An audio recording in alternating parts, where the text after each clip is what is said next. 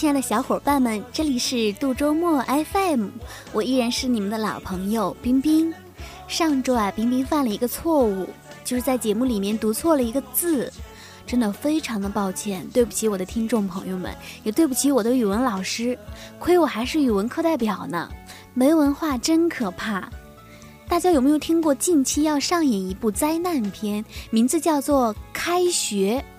你若军训。便是晴天，你若放假便是雨天，你若发奋写作业便是开学前一天。所以很多小伙伴患上了开学恐惧症。其实像冰冰这种已经离开了校园的，还是相当怀念校园时光的。那些让你笑的、让你哭的、艰苦的、幸福的，在回忆中都那么的珍贵。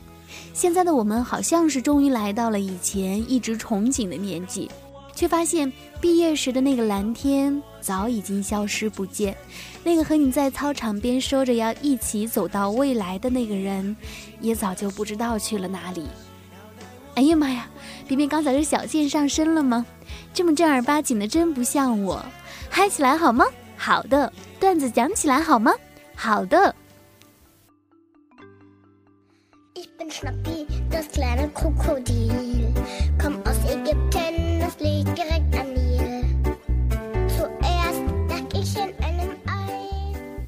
自习课，自习课有太多非常哇塞的事儿了。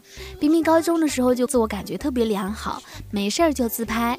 有一次拍出来之后，发现趴在后门窗口的班主任在跟我合照。哎呦喂，你们知道那种吓到失禁的感觉吗？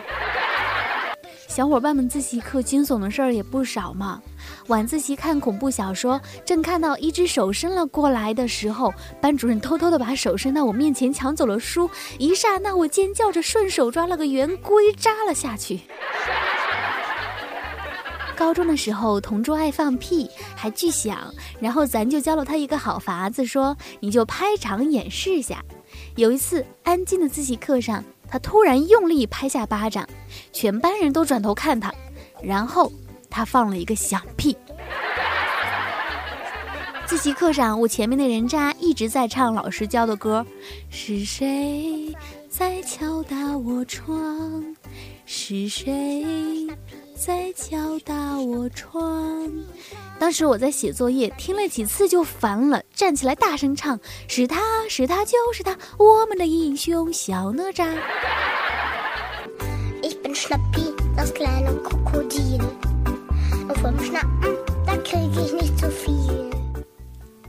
你们上课的时候喜欢吃东西吗？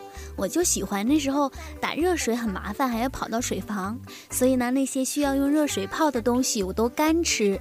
不仅是方便面，还有咖啡、板蓝根、泡腾片。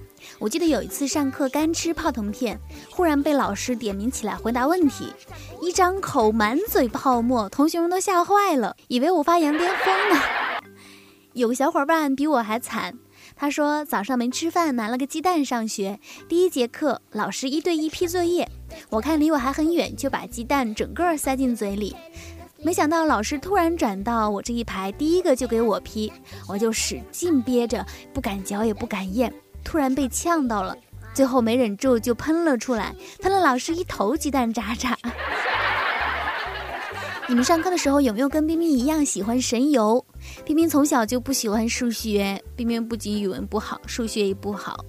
小学二年级的时候，我记得很清楚，有一次上数学课啊，我正在神游，又不知道跑哪去了，忽然就听老师说全年级一起去郊游。我一听要去郊游，立刻合上书，马上清醒了，并且高兴地喊了一声耶。老师在全班惊恐的眼神中，悠悠地继续说：“一班去了三十二人，二班去了三十人，三班去的人数为一班、二班总和的一半。请问三个班一共去了多少人？”然后我就被同学笑了很久很久，好几年那么久。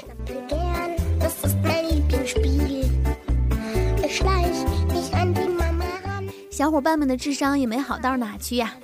某男同学在上课时间用手指抠鼻，老师看见了，拿了根粉笔扔到他头上，说：“上课不准用手抠鼻。”他看了看老师，又看了看粉笔，好像明白了什么，拿起粉笔往自己的鼻孔里挖。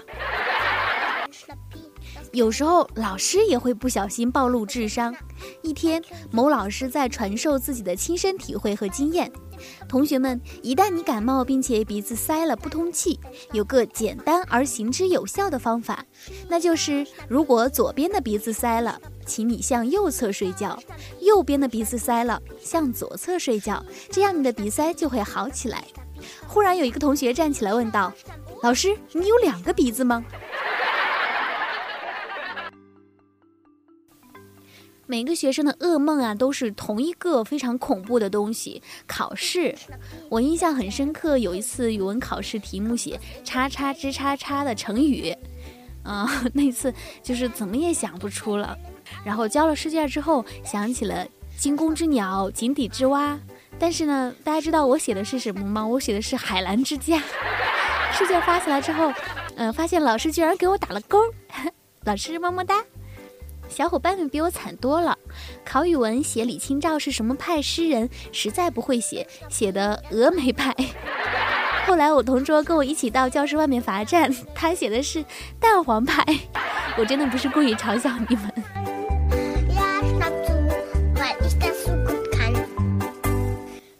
嗯，还有一个小伙伴说考太差了，被叫到讲台前面，班主任扬手想打我，我脑抽跟他击了个掌。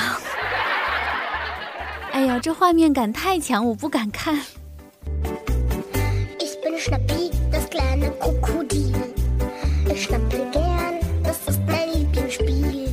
还有发生在宿舍里的那些奇葩事儿。记得高中的时候住校，那个时候冰冰还停留在把衣服带回家让老妈洗的阶段。有一次在宿舍的水房里能看见一个姐们儿正对着一盆衣服奋斗呢，那一大盆哎，搓的那叫一个卖力，大汗淋漓的。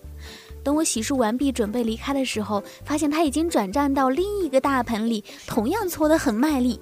当时我就把他当偶像了，心想一下子洗两大盆衣服够狠。刚想上前去膜拜一下，他哭丧着脸对我说：“刚才洗错衣服了。”小健上学的时候比这姐们猛多了。他说有一次下课回宿舍，啊，不知道为什么宿舍的门怎么也打不开了，一怒之下他就一脚把宿舍门踹开。进去以后突然发现不是自己宿舍，原来他多上了一层楼。这不是重点，重点是竟然有一个翘课在宿舍里睡觉的家伙惊醒，吃惊的看着他。还有那些奇葩的舍友，真的是点亮了我们的生活呀。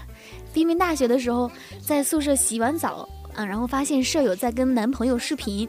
我跟舍友说我要过去穿衣服，他说好，不会让男票看见的。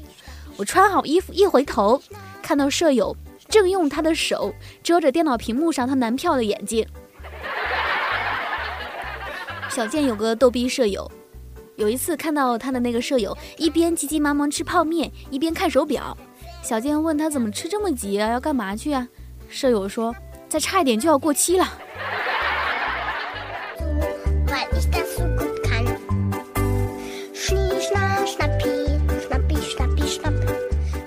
小健还给我讲了一个他暗恋的故事。初中的时候呢，他暗恋了隔壁的一个女生，然后写了一个表白的字条，装在口袋里。课间看那女生正在楼道聊天，小健就快步走过去，掏出纸条塞到她手里，心里忐忑了两节课。后来发现。哎，字条怎么居然还在口袋里？但是原本的一块钱不见了。小健，你真的是从小就脑残呀！谁还没在轻松的时代有些青涩的爱情呢？有个小伙伴说，晚上跟女朋友在树下打 kiss，然后回到了宿舍，没想到宿舍里一哥们儿含着热泪端着泡面递给他，说特意为他泡的。这孩子一阵蒙圈。说我吃过了呀，你自己吃吧。谁知道舍友边哭边吼道：“你骗人！我明明看到你刚刚在楼下啃树皮呢。”